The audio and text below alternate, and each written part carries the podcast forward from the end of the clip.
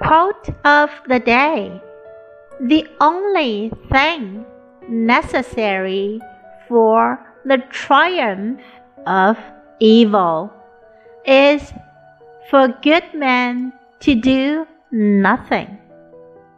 By Edmund Burke. 邪恶之胜利唯一必须的条件是好人什么也不做。 The only thing necessary for the triumph of evil is for good men to do nothing. Word of the day triumph. Triumph 巨大成功、重大成就、伟大的胜利。